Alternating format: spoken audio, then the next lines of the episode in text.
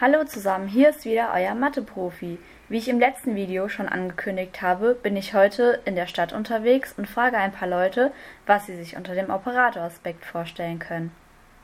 Da habe ich auch schon die erste Zielperson gefunden. Hey, hast du kurz Zeit, mir eine Frage zu beantworten? Äh, ja. Um was geht es denn? Was kannst du dir unter dem Begriff Operatoraspekt vorstellen?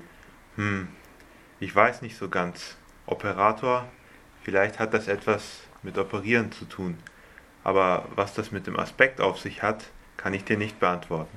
Kleiner Tipp, es stammt aus einem Schulfach. Bei welchem könntest du dir das vorstellen? Ja, keine Ahnung. Vielleicht Sachunterricht.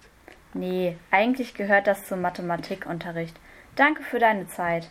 Puh, Mathe war noch nie meine Stärke, aber schönen Tag noch. Ah, da habe ich schon die nächste Zielperson gefunden. Hast du kurz Zeit, mir eine Frage zu beantworten? Ja, wenn es nicht lang dauert. Was stellst du dir unter dem Operatoraspekt vor? Ganz einfach. Zahlen können unterschiedlich verwendet und dargestellt werden. Die Operatorzahlen beschreiben die Vielfachheit, wie zum Beispiel viermal. Der Operatoraspekt beschreibt den Anwendungsaspekt einer Zahl um die Vielfachheit einer Handlung. Hast du noch ein Beispiel dafür? Die Frage ist immer, wie oft. Also, wie oft warst du diese Woche schon beim Sport? Äh, ich glaube viermal. Ja, genau, das ist ein Beispiel für den Begriff des Operatoraspekts.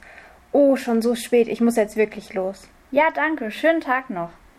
Und seht ihr, so einfach ist Mathe und der Begriff Operatoraspekt erklärt.